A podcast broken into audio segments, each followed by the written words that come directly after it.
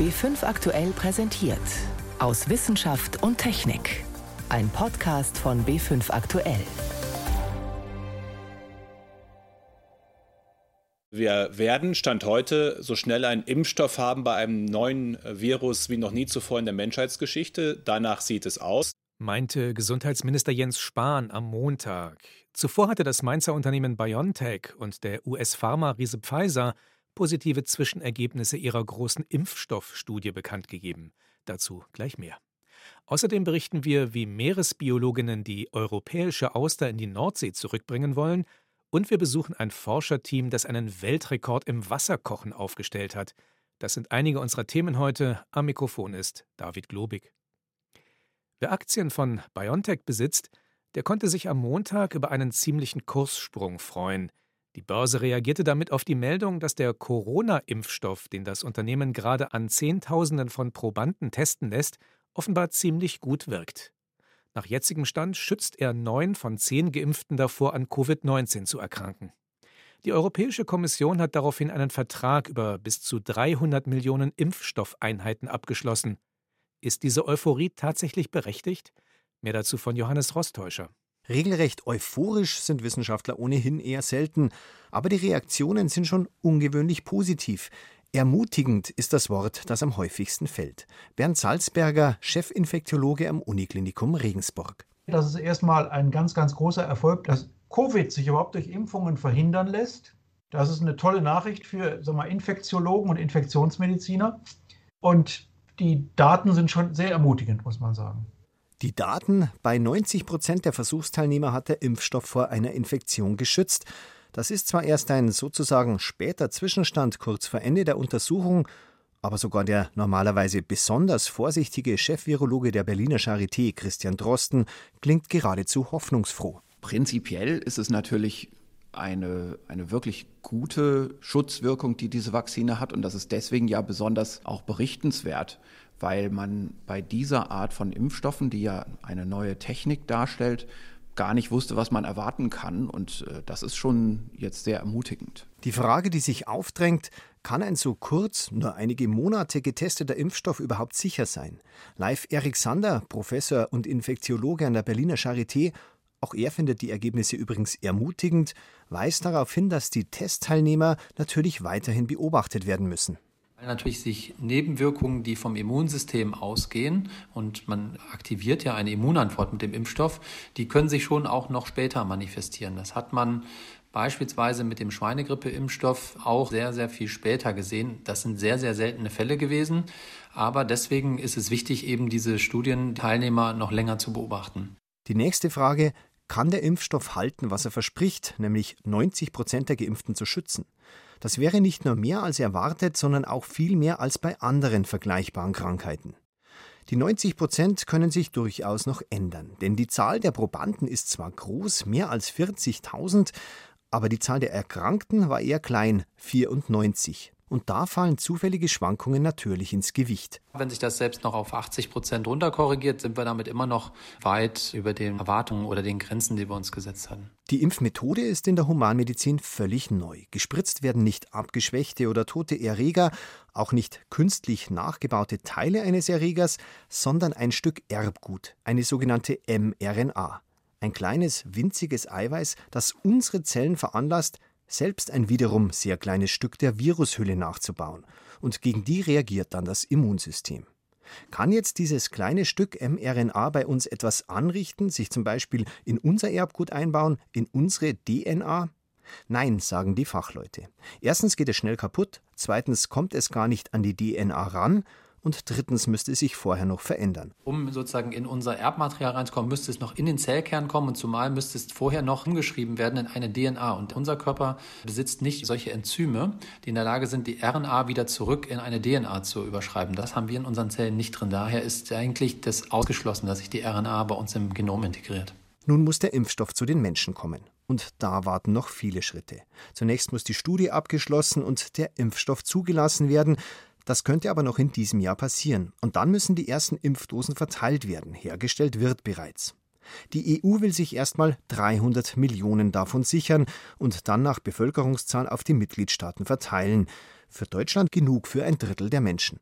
Peter Liese, selbst Arzt und gesundheitspolitischer Sprecher der EVP-Fraktion im Europaparlament. Wenn wir ein Drittel der Bevölkerung impfen, dann fangen wir natürlich mit den Risikopersonen und mit dem medizinischen Personal an. Und dann haben wir eine ganz andere Situation. Dann ist die Pandemie noch nicht vorbei. Aber das wäre schon mal ein Riesenschritt, um der Pandemie den Schrecken zu nehmen. Mit jedem einzelnen Geimpften wird die Krankheit eingebremst. Und wenn zuerst Risikogruppen und Pflegepersonal geimpft werden, hat das natürlich auch eine besonders stark bremsende Wirkung. Wie lange die möglichen Impfstoffe wirken, weiß niemand. Live Erik Sander denkt aber nicht, dass man jedes Jahr einen neuen Impfstoff braucht, wie bei der Grippe. Grippeviren verändern sich schnell, Coronaviren nicht. Jetzt muss man schauen, wie lange der Impfschutz anhält. Auch das können wir von den Zahlen noch gar nicht sagen. Da wird man einfach abwarten müssen. Aber aus der Erfahrung, eine Impfung hält in der Regel mehrere Jahre an, sodass ich nicht glaube, dass wir da jährlich nachimpfen müssen.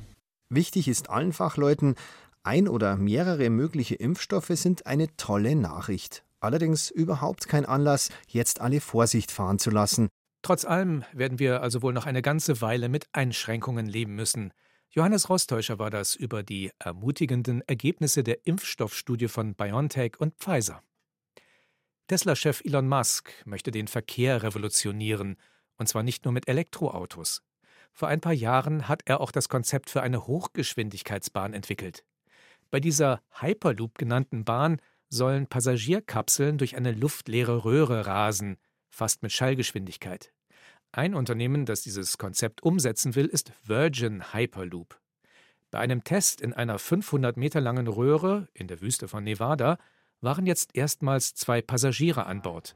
Markus Schuler berichtet. Three, two, Die Testfahrt in der Wüste nahe von Las Vegas dauerte ganze 15 Sekunden. Yes!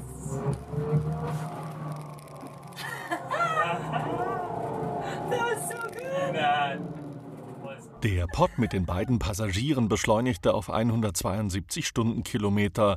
Dann war der Spaß auch schon wieder vorbei. Einer der beiden Passagiere war Josh Giegel, Chefingenieur und Mitgründer von Virgin Hyperloop. Es war surreal, da baut man eine Firma mit einem tollen Produkt auf und dann macht man etwas, was noch nie zuvor getan wurde, nämlich zwei Leute in einem Pod sicher zu transportieren. Für Giegel und sein Unternehmen war der erste bemannte Testlauf eine wichtige Hürde. Und für eine Handvoll Unternehmen weltweit, die alle an der Hyperloop-Idee arbeiten, ist nun der Beweis erbracht, dass das Reisen im Hyperloop nicht nur sicher ist, sondern dass die Technologie eventuell auch eine Zukunft hat. Durch die nahezu luftleeren Röhren könnten in zehn Jahren Waren und Menschen geschossen werden, ähnlich einer Rohrpost. Die Geschwindigkeit soll dank magnetischen Antriebs und Unterdruck dabei fast 1000 Kilometer pro Stunde erreichen. So ließe sich zum Beispiel eine Strecke zwischen Los Angeles und San Francisco von sechs Stunden auf 45 Minuten verkürzen. Hyperloop-Pods, also die Transportkapseln, die bis zu 30 Passagieren Platz bieten sollen, würden nicht nach einem Zugfahrplan verkehren, sondern wären eher eine Art Aufzug, der je nach Angebot und Nachfrage verkehrt. Doch da fangen die Probleme schon an. Die Röhren müssten ober- oder unterirdisch verlegt werden. Der Grundstückserwerb dürfte in so mancher Region, die besonders dicht besiedelt ist, eher schwierig werden. Nur sehr sanfte Kurven sind, wenn überhaupt möglich. Die technologischen Probleme des Hyperloops lassen sich nach Überzeugung des Silicon Valley-Korrespondenten des Magazins Wirtschaftswoche Matthias Hohensee relativ leicht lösen. Das Problem ist aber die wirtschaftliche Seite, Betrieb und Instandhaltung, sagt Hohensee. Wie kann ich das wirtschaftlich abbilden? Wie hole ich die Milliardeninvestitionen, die nötig sind für bestimmte Strecken wieder rein? Und da ist sehr viel offen, vor allen Dingen, weil sich ja der Verkehr völlig verändern wird.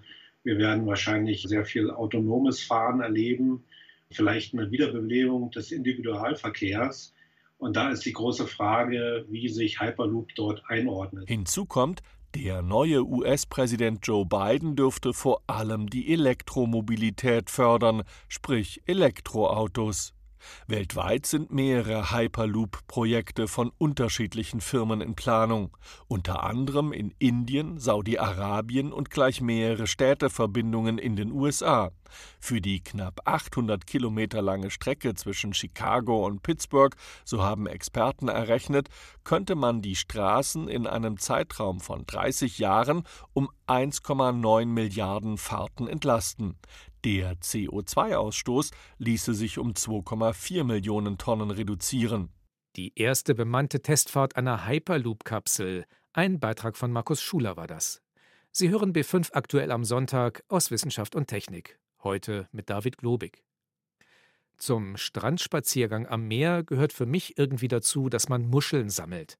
An der Nordsee kann man zum Beispiel jede Menge Austernschalen finden, die stammen allerdings von einer Art, die da eigentlich gar nicht hingehört, der pazifischen Auster. Sie stammt ursprünglich aus Asien. Austernzüchter haben sie vor einigen Jahrzehnten im Wattenmeer ausgesetzt, nachdem die europäische Auster dort ausgestorben war. Die soll nun aber in die Nordsee zurückkehren. Nordwestlich der Insel Borkum läuft dafür ein einzigartiges Projekt. Thomas Sambol stellt es vor. Der Borkum-Riffgrund ist ein Naturschutzgebiet im offenen Meer, gut 20 Kilometer von Borkum entfernt. Möwen und andere Meeresvögel sind hier zu Hause, genauso wie Schweinswale, Seehunde und Kegelraupen. Und seit neuestem auch wieder rund 100.000 europäische Austern. Früher gab es solche Muscheln hier draußen in rauen Mengen, erklärt die Meeresbiologin Katrin Prinz vom Bundesamt für Naturschutz. Geschätzte 21.000 Quadratkilometer allein in der südlichen Nordsee, also fern der Küste, waren mit Austernbänken bedeckt. Das ist eine Fläche ungefähr so groß wie Hessen. Anders als heute galten die Schalentiere früher nicht nur als Delikatesse, sondern auch als eine Art Grundnahrungsmittel für die Küstenbewohner. Durch immer intensivere Fangmethoden waren die letzten Austern vor knapp 100 Jahren weggefischt worden. Nun sollen die flachen, rundlichen Muscheln, die im Schnitt 12 bis 14 Zentimeter groß werden, wieder angesiedelt werden.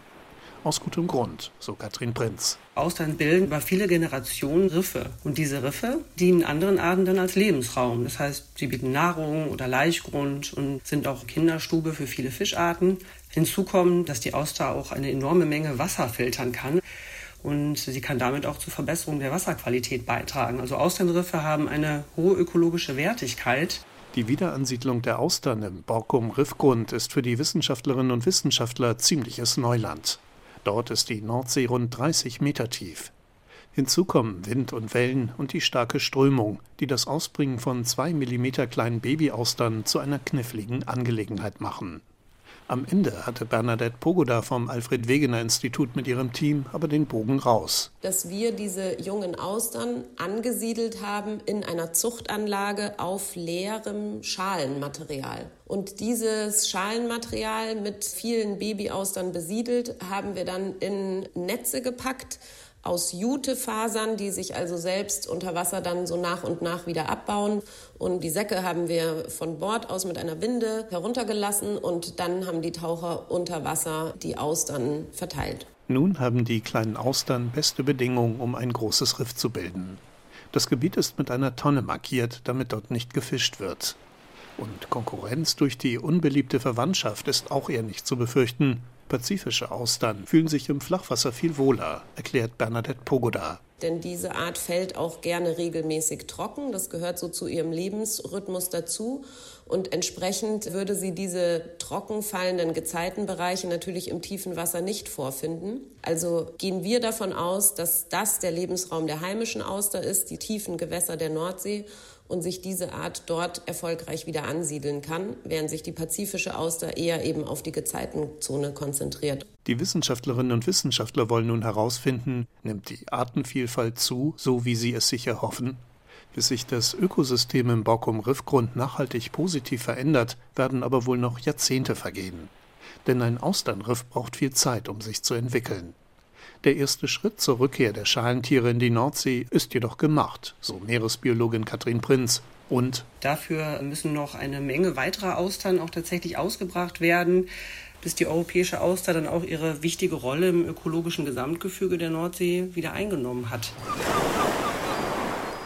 Die europäische Auster kehrt zurück. Thomas Sambol berichtete. Durchsichtig, geschmacklos, nass, gefriert bei 0 Grad Celsius und siedet, normalen Luftdruck vorausgesetzt bei 100 Grad. Das könnte so etwa herauskommen, wenn man Wasser beschreiben soll. Doch jenseits dieser Eigenschaften, die einem sofort einfallen, hält Wasser einige Überraschungen bereit. Zum Beispiel ist seine Dichte bei 4 Grad plus am höchsten und nicht bei 0 Grad. Deshalb schwimmen zum Beispiel Eiswürfel im Glas oben. Man nennt das die Anomalie des Wassers. Jetzt kommt eine weitere kuriose Eigenschaft hinzu.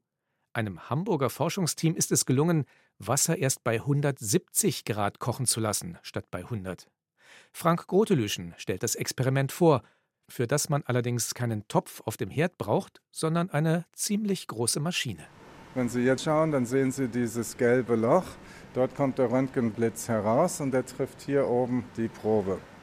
Schenefeld bei Hamburg, eine riesige Experimentierhalle unter der Erde.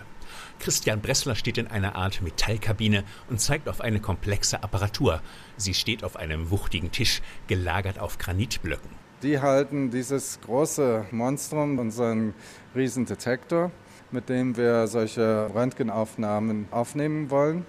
Das Herz dieser ganzen Experimentiervorrichtung sehen Sie hier vorne. So eine komplizierte Tischvorrichtung. Damit können wir Proben in den Strahl dirigieren. Mit einer Röntgenaufnahme in einer Klinik hat das nichts zu tun. Die Röntgenstrahlung ist milliardenfach stärker als im Krankenhaus. Sie kommt aus einem kilometerlangen Teilchenbeschleuniger, dem europäischen Röntgenlaser. Eine Rekordmaschine, sie erzeugt die stärksten Röntgenblitze der Welt. Für gewöhnlich untersucht der Gigant damit Nanomaterialien oder Proteine. Nun aber hat er ein ganz alltägliches Phänomen unter die Lupe genommen. Also wir haben Wasser untersucht. Und zwar kochendes Wasser, sagt Felix Lehmkühler, Physiker am Forschungszentrum DESI in Hamburg. Wie jeder weiß, auch aus dem Alltag, aus der Küche zum Beispiel beim Kochen, dass wenn ich das Wasser erhitze auf 100 Grad, dann ja, kocht es oder siedet. Manchmal aber siedet Wasser auch erst bei 110 oder sogar 120 Grad, insbesondere bei hohem Druck. Also das kennt man vielleicht auch aus dem Schnellkochtopf, wo man halt einen höheren Druck erzeugt, um das Wasser dann bei höheren Temperaturen ersieden zu lassen. Oder auch im Auto gibt es das auch. Also wenn Sie zum Beispiel eine Temperaturanzeige haben, haben Sie auch manchmal eine Temperatur, die über 100 Grad ist. Siedeverzug, so heißt das Phänomen. Eigentlich hatten es Lehmkühler und sein Team gar nicht im Sinn, als sie ihr Experiment am europäischen Röntgenlaser starteten. Sie wollten mit den Röntgenblitzen herausfinden, wie sich nanometerkleine Sandteilchen in warmem Wasser bewegen, ein Grundlagenversuch, um die Experimentiertechniken am Röntgenlaser zu verfeinern. Man kann sich das vorstellen, dass sie wie eine Kamera haben und sie machen halt Aufnahmen dieser Probe, nur halt mit einem sehr, sehr intensiven Röntgenstrahl, wo sie dann genau sehen können, wie diese Nanopartikel sich verhalten. Zwar rechneten die Fachleute damit, dass sich das Wasser unter dem Röntgenbeschuss erwärmen würde, vielleicht so um 30 bis 40 Grad. Doch als sie die Messdaten analysierten, wurden Lehmkühler und sein Team stutzig. Wir haben halt gesehen, dass wir noch weitergehen können. So kamen wir halt auf bis zu 170 Grad. Wasser, das bei 170 Grad kocht, ein neuer Weltrekord für den Siedeverzug. Denn bislang war die Meinung, man käme nicht viel weiter als über 120 Grad hinaus. Eine erste Erklärung für den Rekord geht so. Der Röntgenlaser erhitzt das Wasser derart schnell, dass es mit dem Verdampfen nicht nachkommt und deshalb heißer wird als üblich. In Wirklichkeit dürfte das Geschehen deutlich komplexer sein. Wir spekulieren ein bisschen, dass Wasser dann nicht mehr eine komplett gleiche Temperatur hat, sondern vielleicht es Bereiche gibt, wo es quasi wie so Blasen gibt, die heißer werden oder andere Bereiche, die kühler sind. Aber genaues haben wir dazu noch nicht. Und da hoffen wir auch, dass vielleicht jetzt die Theorie oder so mit Ideen oder Modellen reinkommt, die das erklären können. Neues Futter also für Fachleute, die sich von theoretischer Seite aus mit den Eigenarten des Wassers befassen. Bleibt nur noch eine Frage. Hat sich Lehmkühlers Team schon beim Guinness Buch der Rekorde gemeldet? Nein, das haben wir noch nicht gemacht. Aber mal sehen, vielleicht melden die sich ja bei uns. Wasser mit extremen Eigenschaften. Das war ein Beitrag von Frank Grotelüschen. Was soll ich anziehen, wenn ich aus dem Haus gehe? Reicht eine leichte Jacke oder muss ich mich warm einpacken und brauche einen Regenschirm? Die Antwort liefert die Wettervorhersage. Wie das Wetter von heute, morgen oder übermorgen wird, das berechnen Supercomputer mit Daten aus aller Welt. Wir können uns gar nicht mehr vorstellen, wie es ist, wenn man nicht weiß, ob am nächsten Tag ein Unwetter aufzieht. Bis ins 19. Jahrhundert konnte man sich da nur auf seine persönliche Erfahrung verlassen oder auf Bauernregeln. Besser wurde das erst mit der modernen Meteorologie. Dass Bayern seine erste meteorologische Zentralstation bekommen hat, ist noch keine 150 Jahre her. Renate L. berichtet. Ein kühler, verregneter Sommer konnte in früheren Zeiten über Leben und Tod entscheiden. Missernten führten zu Hungersnöten, denn Brotgetreide oder Tierfutter ließ sich nicht einfach von irgendwoher importieren. Schon um 1520 beginnen deshalb Mönche mit sporadischen Wetteraufzeichnungen in Bayern und seit 1781 werden auf dem Hohen Peißenberg bei Weilheim Wetterdaten gesammelt. Temperatur, Luftdruck, Regen, Nebel, Wind, jeden Tag, Jahr aus, Jahr ein, ohne Unterbrechung. Peter Winkler hat diese älteste Bergwetterstation der Welt viele Jahre geleitet und nach seiner Pensionierung begonnen, die Meteorologiegeschichte Bayerns zu erforschen. Er fand einen reichen Schatz von Daten und Dokumenten, aber die Menschen, die all das über Jahrhunderte zusammentrugen, wussten lange nicht, wie das Wetter entsteht. Man hatte immer noch seine lokale Sicht auf das Wetter, man konnte nicht in die Fläche denken, also dass ich ein Druckfeld sehe mit Hochs und Tiefs oder ein Temperaturfeld sehe mit Tropikluft und Polarluft, die dann zusammenstoßen und Tiefs bilden. Das war gar nicht denkbar. Obwohl man den Naturgesetzen des Wetters erstmal nicht auf die Spur kommt, wird im 18. und 19. Jahrhundert in Bayern ein Messnetz aufgebaut. Und man hat eigentlich seit 1790 von der Medizin her, das ging von Wien aus, versucht, Beobachtungen zu machen, um da Krankheitsentstehung zu beurteilen. Also ob etwa kühl-feuchtes Wetter mit bestimmten Krankheiten einhergeht. Deshalb sind die Landgerichtsärzte zeitweise auch verpflichtet, Daten nach München zu melden. Doch erst als Johann Lamont, ein Mönch aus dem Schottenkloster Regensburg, die Sache in die Hand nimmt, entsteht ein leistungsfähiges Messnetz. Lamont, ab 1835 Leiter der Sternwarte in München-Bogenhausen, sorgt erstmals dafür, dass die Thermometer und Barometer der Wetterbeobachter auch geeicht sind. Und er hat noch größere Pläne: eine meteorologische Zentralstation in München. Der wissenschaftsinteressierte König Max II. befürwortet diese Idee, aber weder der Innenminister noch der Kultusminister will so ein Institut finanzieren. Dabei machen die Meteorologen ab Mitte des 19. Jahrhunderts entscheidende Fortschritte. Man hat damals nämlich die ersten Tiefs über den Atlantik verfolgt. Das war ein englischer Wissenschaftler, der Schiffstagebücher ausgewertet hat. Und da hat man das erste Mal gesehen, wie so Druckbilder sich über große Räume bewegen. Es gab auch dann den Wunsch, international in der Metrologie zu kooperieren. Und das hat man hier in Bayern nicht für nötig gehalten. Obwohl endlich der Nutzen von Wetterdaten deutlich wird. Wetterbeobachter können mit Hilfe der neuen Telegrafie ihre Daten so schnell übermitteln, dass es in den 1870er Jahren in England erstmals Sturmwarnungen für Schiffe gibt. Wettervorhersagen also die Leben retten. 1873 schließlich wird in Wien die Weltorganisation für Meteorologie gegründet. Und da hat dann Bayern gesehen, wir können uns da nicht ausklammern. Sodass 1879 endlich die Königlich Bayerische Meteorologische Zentralstation in München gegründet wird. Sie existiert bis heute als Außenstelle des Deutschen Wetterdienstes. Mehr als 550 Messstellen, davon 13 personell besetzte Wetterwarten, liefern täglich Daten zu Temperatur, Wind und Niederschlag für die Wettervorhersage oder Unwetterwarnungen. Die Geschichte der Meteorologie in Bayern. Renate L. hat sie für uns Revue passieren lassen.